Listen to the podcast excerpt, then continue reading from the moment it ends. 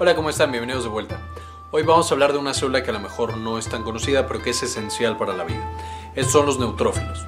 Son parte del sistema inmune, son los principales guerreros que tenemos para defendernos de los patógenos y son con samuráis, son células increíbles. Entonces vamos a revisarlos como parte de algunas de las cosas de inmunología. Espero le entiendan y les guste. Los neutrófilos son células guerreras, son células que están dedicadas a defendernos y a destruir todos los males que nos aquejen, principalmente infecciosos, bacterias, virus, hongos, etc.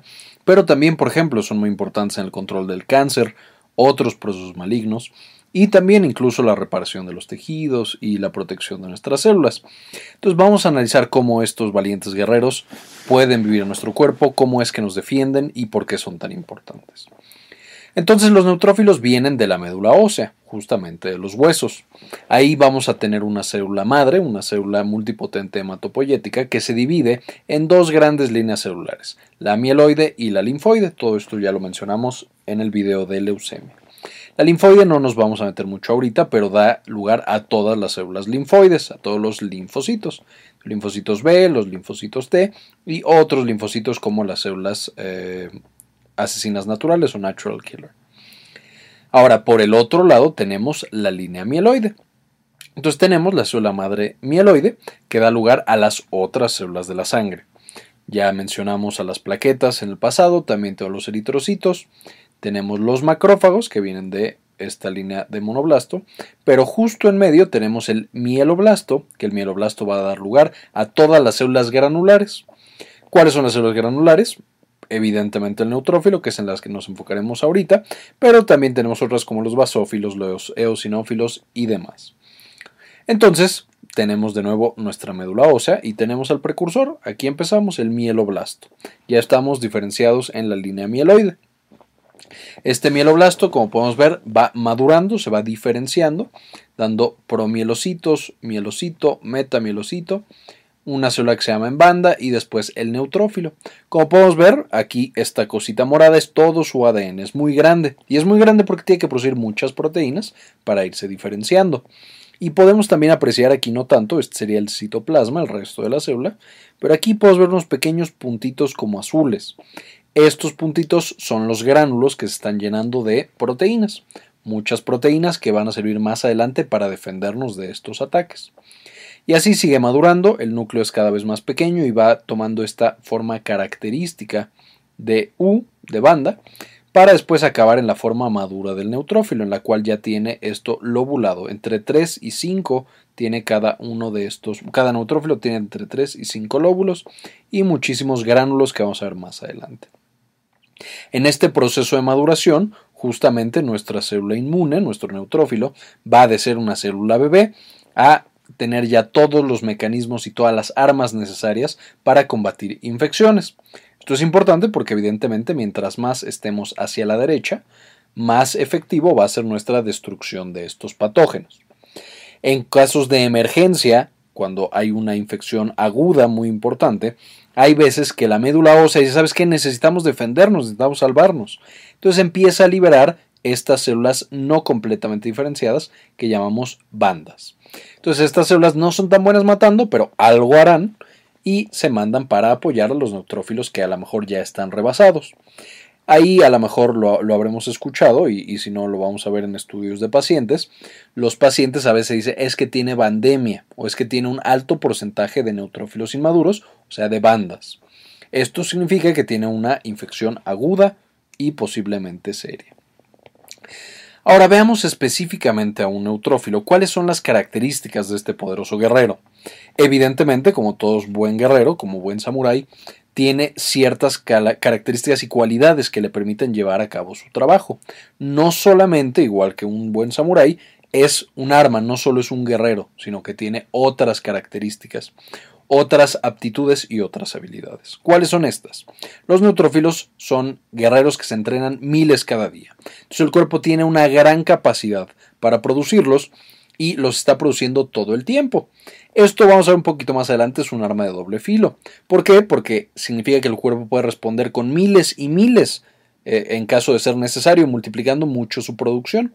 Pero en el lado malo, eh, vamos a verlo más adelante, cuando dejamos de producirlos, rápidamente nos puede llevar a tener infecciones muy muy serias. Siguiente, son ágiles para llegar al campo de batalla. A pesar de que los neutrófilos viven en la sangre, ahí se la pasan y ahí de hecho son de las células más eh, abundantes del sistema inmune en sangre, muy rápidamente pueden responder a los estímulos inflamatorios y salir hacia el tejido que está siendo atacado. De manera que son las primeras o de las primeras células que responden a la infección protegiéndonos. Una vez que ya están en el sitio de infección, tienen especialmente tres poderosos ataques para destruir a todos estos patógenos que puedan encontrar. El primero, la fagocitosis, es comerse a las bacterias, virus o hongos, lo que sea, y destruirlos adentro de su citoplasma, con mecanismos que ahorita vamos a mencionar. El segundo es la degranulación. Todos estos gránulos que quedamos que se están formando mientras se diferenciaba son capaces de fusionarlos a la, a la membrana y sacar todos estos tóxicos y todos estos químicos muy poderosos para destruir lo que haya afuera esto tiene la ventaja de que mata bacterias, hongos y lo que se encuentre, pero también por supuesto puede lastimar al tejido en el que están. Y por último, el mecanismo más desesperado y más poderoso es la netosis. En este agarran su propio ADN, lo convierten en una red y explota el neutrófilo. Entonces muerte eh, es una muerte programada de tipo netosis y esta sirve para estas redes de ADN atrapan a las bacterias y a otros patógenos y los hacen muy fáciles de destruir, ya sea porque hay una alta concentración de ácidos, proteasas, etc., pero también porque es fácil que otras células del sistema inmune las encuentren en estas redes producidas por la netosis. Evidentemente, conforme vamos bajando, la fagocitosis es menos severa, el neutrófilo sobrevive y no daña el tejido de alrededor. En la segunda, el neutrófilo sobrevive, pero daña el tejido de alrededor. Y en la tercera, se daña el tejido alrededor, y además muere el neutrófilo. De manera que se deja, mientras más abajo, es para infecciones más severas. Vamos a ver un poco más adelante qué es lo, cómo el neutrófilo sabe qué tan severa es la infección, qué tan severo es el ataque, entonces qué tanto debe usar eh, estas armas más poderosas, pero también más destructivas. Eh, después, los neutrófilos no son solamente guerreros locos que están ahí para matar, sino que algunas de las cosas que hacen, veremos que especialmente su destino final, puede facilitar la recuperación y favorecer la formación de nuevos vasos en el tejido para que le llegue bien eh, sus nutrientes, oxígeno, etc. Y por último, sacrifican su vida para proteger al tejido tal como un samurái cuando el neutrófilo ve que está haciendo más daño del que podría hacer o ya no es necesaria su participación porque ya se destruyó al patógeno.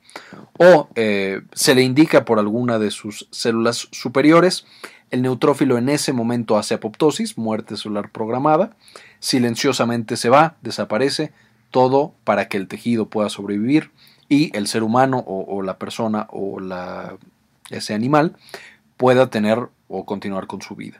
Entonces al final el, neutrófilo es capaz de sacrificarse a sí mismo por el bien del tejido, tal como lo haría un buen samurái. Ahora de nuevo, aquí tenemos la médula ósea. ¿Cómo es que nace? Quedamos que aquí se está dando este proceso de diferenciación. Pasa de ser una célula progenitora allá a una banda y poquito después de la banda a un neutrófilo completamente diferenciado y con todas las armas que quedamos antes para destruir a los patógenos. Se producen grandes cantidades de neutrófilos todos los días. Usualmente tenemos entre 1500 a 8000 por milímetro cúbico. Entonces, por cada milímetro cúbico de sangre que tenemos hay entre 1500 y 8000. ¿Por qué este rango tan grande? Justamente porque en condiciones basales, sin infecciones, tenemos una cantidad relativamente baja. Pero cuando tenemos una infección, podemos multiplicar varias veces la cantidad de neutrófilos que tenemos en sangre para hacerle frente a ese patógeno o ese ataque que tenemos. De hecho, en todo momento, lo normal es que sean entre el 40 y el 75% de todas las células blancas o del sistema inmune que tenemos en la sangre. Si hay más o si hay menos, esto nos puede decir que algo no está bien. Ahora, una vez que los neutrófilos salieron a la sangre, están circulando, ahí es donde en teoría deberían vivir. Sin embargo, hay tejidos, por supuesto, que son de especial interés para el sistema inmune. Entonces, los neutrófilos que van tranquilamente por la sangre, cuando llegan a estos tejidos especiales, muchas veces quedan ahí atrapados, entre comillas, porque se quedan explorando el tejido. ¿Qué tejidos van a ser? van a ser, por ejemplo, el pulmón y el hígado. ¿Por qué estos? Pues es bastante frecuente, a fin de cuentas, cada vez que respiramos, pues está entrando basura, bacterias, virus, otros patógenos. Entonces, como están tan en contacto todos los días, cada minuto, con grandes cantidades de patógenos, los neutrófilos tienen una importante función de patrulleo. Están patrullando este tejido para checar que todo esté bien y que las bacterias no se salgan de control. En el hígado pasa algo muy similar. En el hígado de, de, dónde vienen las bacterias, pues de todo lo que comemos. Cada comida, cada vez que estamos haciendo la digestión y absorbiendo nutrientes, que es la mayor parte del día, toda esta sangre va a pasar por el hígado. Entonces los neutrófilos también se quedan muchas veces ahí y tienen funciones de monitorización. Además, como otras células de la sangre, en el hígado y en el vaso van a tener también su destrucción. Los neutrófilos son ahí capturados y a veces son destruidos. De nuevo, entonces, aquí hígado y vaso tienen la función de detectar patógenos y eliminarlos y también de ser eliminados ellos mismos, los neutrófilos, por diferentes mecanismos. Y también la médula ósea se pueden llegar a acumular para diferentes funciones. Entonces, de los que tenemos en la sangre, muchas veces hay más todavía que están en estos tejidos cumpliendo otras funciones, pero en caso de que se les requiera, pueden ser liberados del tejido, por ejemplo del pulmón, para ir a algún sitio de infección en alguna otra parte del cuerpo. Esto les da también mucha movilidad, el mover tus tropas, de estar patrullando en todos lados, a que de manera muy rápida las reclutes y mandes a todos tus guerreros a, por ejemplo, la piel, en una lesión, en un absceso, en una otra cosa, te permite tener una gran cantidad de elementos, una gran cantidad de guerreros muy rápido. ¿Y cuánto tiempo van a vivir estos guerreros? Van a vivir entre 6 horas y hasta 5.4 días. De nuevo, porque esta gran diferencia, en condiciones normales, no viven demasiado, no son necesarios y muchas veces simplemente fallecen. Pero en condiciones hostiles, cuando nos están atacando, cuando tenemos alguna infección, esto los hace células bastante resistentes. Hay que recordar, estas células van a estar expuestas a condiciones muy adversas por ejemplo, tejidos en los que no hay oxígeno, hay muy poquita glucosa, hay muchas bacterias, muchos patógenos, y en estas son justamente las condiciones en las que el neutrófilo es más poderoso y es más resistente. Con la adversidad se va haciendo un guerrero más y más y más fuerte, hasta que es muy resistente al daño y es muy resistente a la muerte. Esto es lo que lo lleva a durar tanto tiempo. Dice, no moriré hasta que mis enemigos hayan caído. En abscesos, por ejemplo, estos tejidos que son muy muy ácidos, que no llega sangre, que no llega oxígeno, los neutrófilos son de las principales células que pueden entrar, sobrevivir y matar patógenos, y por eso la pus, que es lo que está dentro de un absceso, la principal componente celular es justamente estos neutrófilos. Ahora, quedamos que estos neutrófilos van por la sangre tranquilamente. ¿Cuál es su función? Estar patrullando, nada serio, por ahí se van muriendo cuando ya no son necesarios. Pero ¿qué es lo que sucede cuando sí son necesarios? Cuando de repente algo nos ataca. Nuestras células empiezan a morir por alguna infección. Ya revisamos en la clase de inflamación, les sugiero que la revisen si es que no la han visto, porque ahí mencionamos muchísimos de estos principios. Pero básicamente el tejido está produciendo una gran cantidad de sustancias, principalmente patrones moleculares asociados a patógenos y patrones moleculares asociados al daño, que no ya los mencionamos en esta otra clase. Estos evidentemente van a escapar del tejido por lo que ya mencionamos de la activación endotelial en la clase de inflamación. Y entonces la sangre muy cerca de donde está el daño, aquí abajo por ejemplo que sea la piel de nuevo, que tenemos una infección en la piel muy importante, pues la piel va a empezar a, todas estas células, liberar estos patrones moleculares asociados a daño.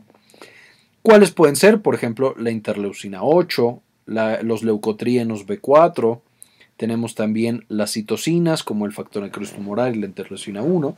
Por supuesto, las proteínas del complemento, especialmente las eh, fracciones solubles como C5A y C3A, y algunas otras quimiosinas. Todo esto lo liberan las células del sistema inmune locales que están en el tejido que está siendo atacado, y también eh, otras células de por ahí, el endotelio, etc. ¿Qué es lo que va a pasar entonces? Estos, obviamente el neutrófilo, que es la principal célula inmune de la sangre, pues cuando salen a la sangre tienen receptores para cada uno de estos eh, mediadores, para cada uno de estos mensajeros químicos. Entonces van a responder a estos mensajeros químicos. ¿Cuál va a ser la respuesta? Principalmente van a tener receptores acoplados a la proteína GQ que vimos en la clase de comunicación celular. No me voy a meter en todos los mecanismos de transducción, solo recordemos que lo principal que pasa con la proteína GQ es que aumenta el calcio intracelular. Y entonces, si mi neutrófilo detecta, por ejemplo, este de acá, una sola molécula de interleucina 8, por poner un número arbitrario, pues va a aumentar uno el calcio. Y va a decir, ah, mira, aquí está pasando algo, necesito estar listo. Entonces, agarra el mango de su espada, no la saca, pero está preparado, se está preparando a este proceso de preparación de los neutrófilos y de muchas otras células inmunes, le llamamos priming o preparación. Entonces ya tiene la mano, por supuesto, en, su, em, en el mango de su espada. Pero ¿qué pasa si en vez de detectar una interleucina 8 detecta leucotrienos e interleucinas, dos cada una? Vamos a suponer que este neutrófilo detecta dos leucotrienos y dos interleucinas, entonces activa cuatro receptores y vamos a suponer, de nuevo en números arbitrarios, que aumenta 4 el calcio. Este neutrófilo dice, ah, mira, está más severo de lo que pensaba, está más agresivo.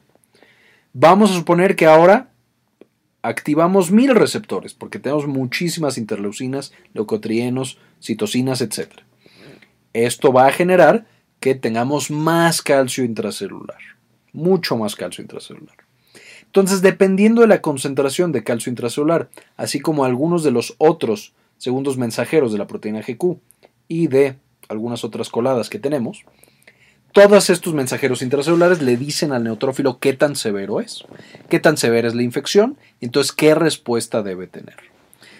Solo, como cabe recordar, estas moléculas de patrones moleculares asociados al daño solamente preparan o, le hacen priming a estos neutrófilos, lo alistan para la guerra, para saber si tiene que sacar solamente una espada, las dos espadas, o sacar incluso sus habilidades especiales como la netosis y la de granulación.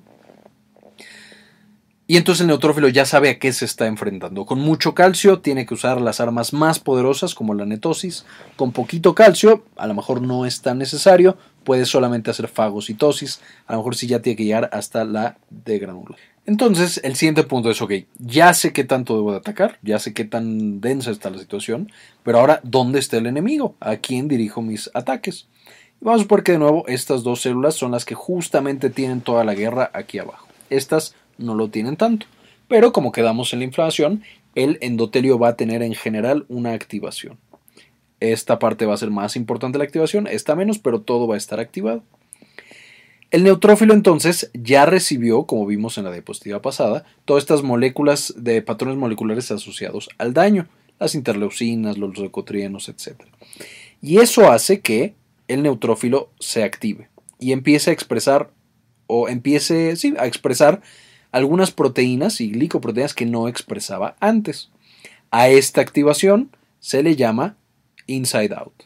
Entonces, inside out es ya recibí esta información de que algo está mal, empiezo a expresar estas glicoproteínas que tengo acá. ¿Cuáles van a ser estas glicoproteínas? La L-selectina y el PSGL1. Al mismo tiempo, el endotelio va a responder, va a reaccionar también, expresando sus propias selectinas, la P y la E de plaquetas y E de endotelio, mientras que L es de leucocito. Pero bueno, el punto es, reaccionan, o sea, dicen, eh, ah, mira, yo te puedo agarrar. Entonces se agarran para decirle, ok, neutrófilo, ven, te necesitamos, en esta parte hay algo de daño. Y el neutrófilo pasa de estar libremente nadando por la sangre a estar más o menos atrapado en estas uniones no tan fuertes. Entonces medio se agarran y medio se sueltan, medio se agarra y medio se suelta. A esta unión, que no es tan fuerte, le llamamos adhesión laxa. Esta adhesión laxa genera que el neutrófilo, pues aquí como que lo frenaron y entonces empieza a girar, a rodar a través del endotelio. En este rodamiento ya está pegado a la pared del endotelio. Cada vez que da un giro, pues está eh, interaccionan estas selectinas y permiten que de nuevo siga girando y girando y girando recorriendo la pared del endotelio. De pronto nos acercamos más al área de mayor daño. Aumentan, por supuesto, los patrones moleculares asociados al daño, las leucotrienos, la histamina, lo que quiera que, nos que estemos liberando por el daño. Y eso hace que el neutrófilo empiece a expresar ahora proteínas más fuertes. Estas proteínas de unión son las integrinas. Estas integrinas son principalmente MAC1 y LFA1. Estas integrinas no van a interactuar con las selectinas, que tienen un agarre muy débil, sino que ahora van a interactuar con sus propias integrinas del endotelio, ICAM y BCAM. ICAM y BCAM interactúan con MAC1 y LFA1 y hacen, le dicen al neutrófilo, ¿sabes qué? Aquí está el desmadre. Aquí tienes que pararte, tienes que entrar y tienes que poner orden. Necesitamos que nos ayudes. Aquí están los piratas, los malos, los patógenos, lo que queramos. En ese momento, no solamente se agarran, sino como buenas integrinas, estas mandan un mensaje, mandan una señalización intracelular. Y en este momento el neutrófilo deja de ser una bolita y pasa a ser un cuerpo más bien ameboide. Empieza a moverse su citoesqueleto, tiene mayor movimiento. Y este movimiento lo que le va a permitir va a ser después migrar. A este agarre fuerte entre integrina e integrina que causa que cambie el citoesqueleto y el neutrófilo ya pueda empezar a moverse, se le llama adhesión firme. Otro término que, se usa para este eh, contacto se llama outside in. Entonces, de nuevo, cuando nosotros estimulamos al neutrófilo y ya empieza a expresar estas selectinas e incluso estas integrinas, el proceso se llama inside out.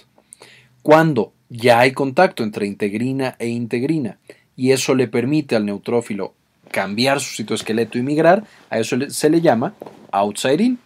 El principal mediador de inside out, entre muchos otros, son las RAP-GTPasas, mientras que el principal mediador de el proceso de outside in son eh, las proteínas SRC, SERC, que son proteínas sinasas, fosforilan al citoesqueleto y le permiten tener esta movilidad al neutrófilo.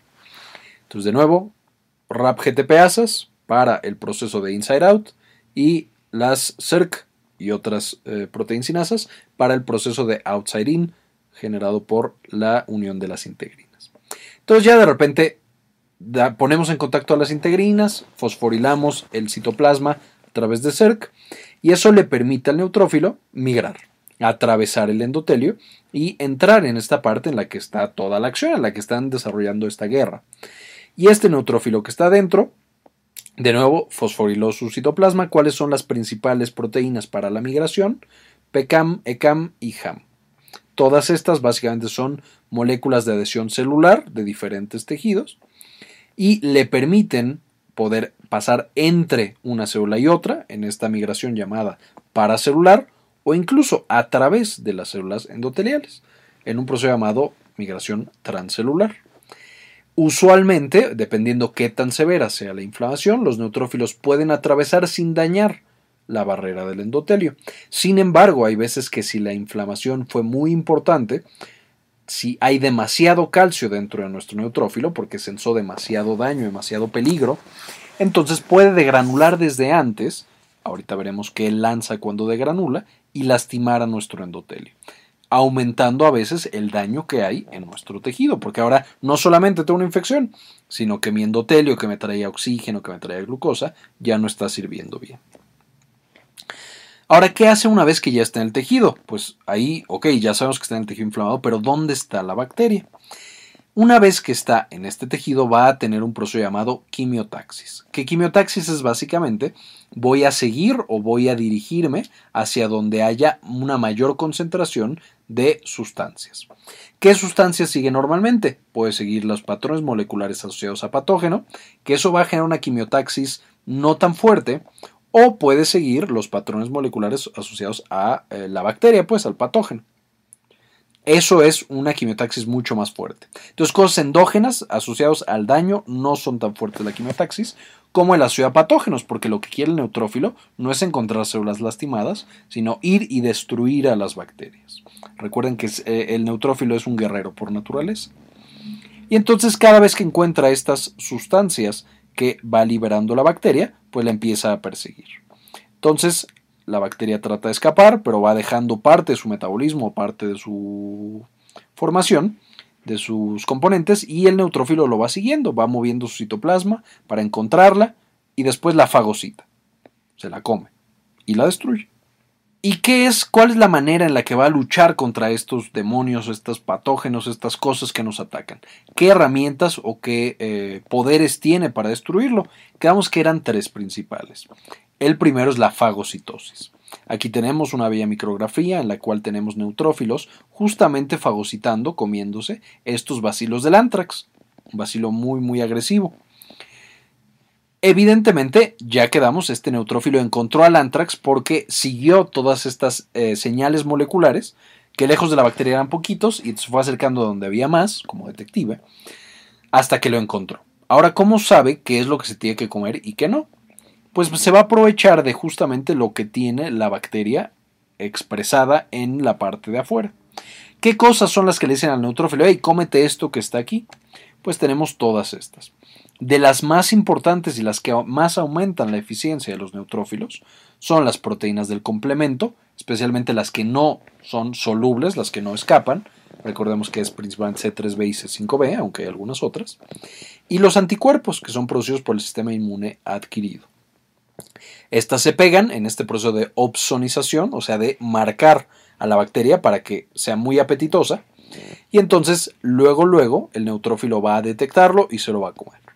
Otra cosa es de, puede detectar la manosa, un azúcar que no está presente normalmente en la, parte de afuera de nuestras células, pero las bacterias sí lo tienen bastante. Entonces, ah, mira, esto no es mío, me lo como.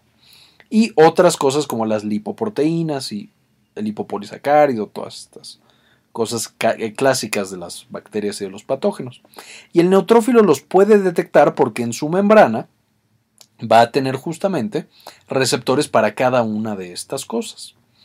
Entonces, para el complemento, pues tiene los receptores CR1 y CR3. Entonces, ah, mira, hay complemento, con esto lo dice, y se lo come. Para los anticuerpos, pues detecta la fracción cristalizable, entonces tiene el receptor FC gamma. Y FC gamma, al detectar anticuerpo, principalmente el IgG, que es el mejor para opsonizar y para promover la fagocitosis, pues se los come luego, luego. Si hay manosa, pues tiene un receptor de manosa. Y para las lipoproteínas usa los receptores tipo TOL, especialmente el 2 y el 6. También los vimos en la clase de inflamación. Entonces, cada vez que en la membrana del neutrófilo, que están todos estos receptores, interactúan con esta bacteria, que puede estar llena de complemento, de anticuerpos, o incluso productos propios de la bacteria, eso le dice, hey, aquí está la bacteria y se los come. ¿Cómo es esto? Este neutrófilo entonces, en cuanto detecta todo lo que ya mencionamos en la diapositiva pasada, empieza a generar estas como pequeños bracitos, estos bracitos de su membrana que van a abrazar a la bacteria. A esto le, llamamos pseudópodos.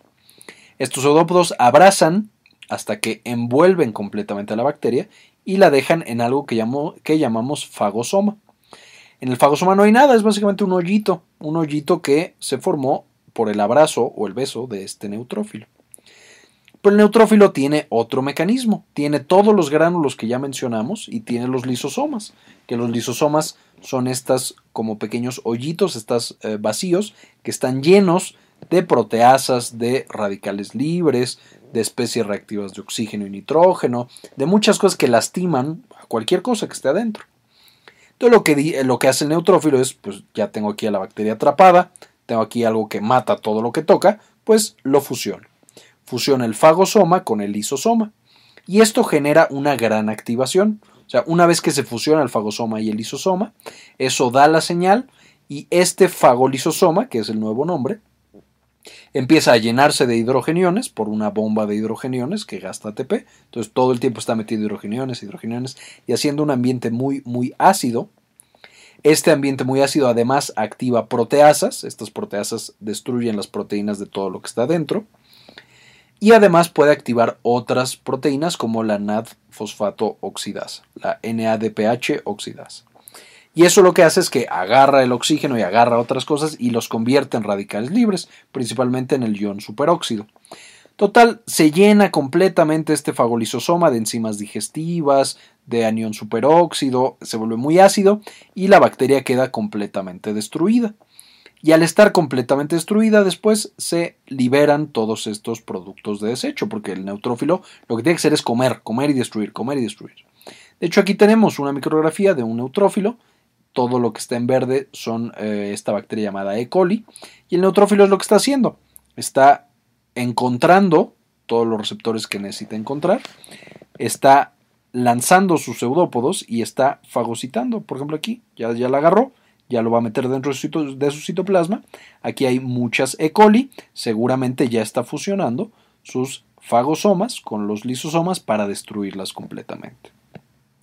Y aquí cabe mencionar a diferencia de otras células del sistema inmune innato, los neutrófilos no son tan buenos presentadores de antígeno. vamos a ver ese proceso en otra célula, por eso no lo menciono aquí. La segunda estrategia que tiene el neutrófilo, de nuevo, la fagocitosis, pues es muy limpia. Te comes a la bacteria, la matas adentro y echas los desechos. Pero hay veces que las infecciones son más serias. ¿Qué hace entonces el neutrófilo? Básicamente empieza a lanzar bombas, empieza a lanzar llamaradas muy grandes. Y para eso tiene los gránulos. Quedamos que los gránulos son estos puntitos de aquí que están llenos de muchas cosas. Los gránulos tienen tres niveles de poder. Tenemos el poder más bajo, que se usa solamente cuando la infección es más seria que, para solo usar fagocitosis, pero no tan seria todavía. Y ahí tenemos los gránulos terciarios. Estos básicamente lo que tienen son proteasas, catepsina, gelatinasa y colagenasa. Entonces cuando el calcio no subió tanto, pero sí subió algo, estas, em, estas vesículas, estos gránulos, se fusionan a la membrana, justo como pasa con las neuronas, y liberan su contenido al espacio extracelular. Solo que en vez de liberarlo a una sinapsis o a comunicarle algo a la célula vecina, pues están ahí liberando bombas al medio extracelular, matando las bacterias que estén alrededor, pero también dañando el tejido en el que se encuentren. Entonces, si es mi piel, si es mi corazón, si es mi hígado, pues van a dañar a todas las células que estén ahí. Pero las células, las, nuestras células tienen eh, mecanismos para neutralizar a los proteasas. Entonces sí sufren, pero no sufren tanto. Si tenemos una activación más importante, si aumenta más el calcio intracelular, entonces se liberan los gránulos secundarios o específicos. Estos, además de tener algunas proteasas, tienen otras sustancias como fosfatasa alcalina, que ya empieza a cambiar el pH, que empieza a cambiar la. Em, que, empieza a cambiar la composición de las proteínas del, del, medio, empezamos a producir anión superóxido, empezamos a quitarle el hierro al tejido, el cual es esencial para el metabolismo de las bacterias, pero también nosotros lo usamos para muchas cosas y más proteasas. Entonces, esta es la segunda línea. Ya empezamos a meternos con otras cosas, las radicales libres, eh, o bueno, especies reactivas, eh, con cambios en el pH, etc. Si esto tampoco funciona, entonces nos vamos a los gránulos primarios, o también llamados azurofílicos. Estos son los que tienen un contenido mayor de sustancias tóxicas y son más tóxicas todavía. Aquí tenemos, por ejemplo, la mieloperoxidasa, proteína de aumento de permeabilidad bacteriana, defensina, elastasa, catepsina G, entre muchas otras proteasas. Estas son la última línea de defensa en cuanto a gránulos y son también las más agresivas, las que más dañan a las células vecinas. De nuevo, estas son con una concentración de calcio mucho mayor y son más efectivas, más eficaces para matar a los patógenos que estén alrededor, pero también nos hacen mucho más daño. Y por último, si nada de eso funcionó, si fue demasiado grande la amenaza que tienen que enfrentar nuestros guerreros, entonces lo que hacen es el proceso de netosis. Pasamos de un neutrófilo normal a un neutrófilo que condensa mucho su ADN, lo hace hebras y lo expulsa, básicamente explota, se eviscera completamente. Aquí tenemos otra micrografía, la parte azul es donde está el contenido del ADN y la parte verde pues son las hebras que unen a este ADN. Y básicamente lo que tenemos aquí es una red, es una red en, en la cual las bacterias quedan atrapadas. Y al quedar atrapadas, evidentemente esta red está o, como salió todo el contenido del neutrófilo, pues en esta red también están todas las proteasas, los radicales libres, las especies reactivas, etc generando que los patógenos que quedan atrapados pues vayan muriendo. Y además otras células del sistema inmune como los macrófagos pueden llegar a las redes, encontrar más fácilmente las bacterias y matarlas más fácil y más eficazmente. Pero aquí por supuesto el neutrófilo tiene que dar su vida para que estas bacterias sean detenidas. Y si su misión es exitosa, que la mayoría de las veces lo es, llega un punto en el que los neutrófilos pues ya murieron muchos, pero otros sobreviven. El problema es que estas células guerreras son muy belicosas y son muy peligrosas porque tienen eh, grandes capacidades para la destrucción. Son grandes destructores de mundos y de, de realidades. De manera que un neutrófilo que ya ha sido activado no puede volver a la vida civil, no puede volver a la vida normal. En este momento, el neutrófilo hace muerte celular programada, hace apoptosis y se suicida. Se mata a sí misma. Y como vimos en la clase de muerte celular, una vez que una célula sufre apoptosis, los macrófagos son capaces de encontrarlos a través de estos receptores scavengers y cuando se comen a estos neutrófilos ya muertos por apoptosis, no por otras causas, empiezan a liberar eh, sustancias antiinflamatorias. De manera que la muerte de los neutrófilos trae de nuevo paz y trae de nuevo vida al activar los mecanismos antiinflamatorios. Además, también pueden favorecer la liberación de factores de crecimiento y de angiogénesis, como mencionábamos antes. Entonces, no solamente protegieron, sino que en su muerte mejoraron el tejido en el que murieron. Ahora, estas increíbles células, por supuesto, también se enferman, y de hecho, la falta de neutrófilos es una enfermedad relativamente común. Le llamamos neutropenia. La neutropenia es cuando tenemos menos de 1500 células por microlitro. Entonces tenemos muy poquitas células. ¿Qué pasa entonces? Si quedamos que los neutrófilos son tan importantes para control de infecciones, pues por supuesto las personas que tienen neutropenia van a tener un riesgo muy elevado de infecciones. ¿A quiénes les pasa esto? Pues a personas que toman algunos medicamentos, algunos antibióticos y otros medicamentos para otras cosas. Toxinas y químicos pueden causar neutropenia. Agentes infecciosos, la tuberculosis, algunos virus, etc. La radiación ionizante, por ejemplo la la radioterapia y de otros tipos de radiación. Por enfermedades autoinmunes como lupus o eh, algún otro. Una falla de la médula ósea en algunas patologías, especialmente en niños y la herencia. Si tengo una, un gen mal, un cromosoma mal, puedo tener problemas y puedo tener neutropenia. De hecho, los pacientes con cáncer, una de las principales causas de muerte son las infecciones, ya ni siquiera el cáncer. Y muchas de estas infecciones están asociadas justamente a la deficiencia de estos valientes guerreros. Si no tenemos a estos guerreros, un paciente con cáncer, por supuesto no se puede defender de muchas infecciones y al final son esas infecciones las que lo matan.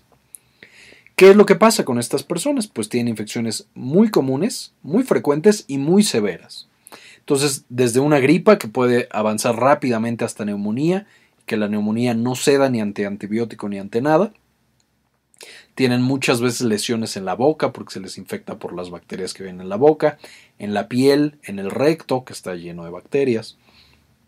Entonces, cualquier cosita puede generar que tengan infecciones serias. ¿Cuál es el nivel crítico de, neutrófilos? 500 por microlitro ya es extremadamente alto el riesgo de una infección mortal. Y si tenemos menos de 100 células por microlitro, eso es la extremadamente serio y es cuando los pacientes ya tienen que estar aislados, no pueden estar en contacto con nada, todo tiene que estar esterilizado, porque cualquier bacteria que entre, cualquier patógeno, puede acabar rápidamente con la vida de este individuo. Entonces ahí vemos más todavía la gran importancia de estos guerreros para protegernos en nuestras vidas. Y por supuesto, para más información, revisen por favor. Esta es la bibliografía que utilicé, entre algunas otras. Bien, esto fue todo por el tema de los neutrófilos. Espero que no les hayan quedado demasiadas dudas. Si les quedan, pónganlas por favor en los comentarios. No olviden suscribirse. Y como siempre, yo no se cambia el mundo, compartan la información.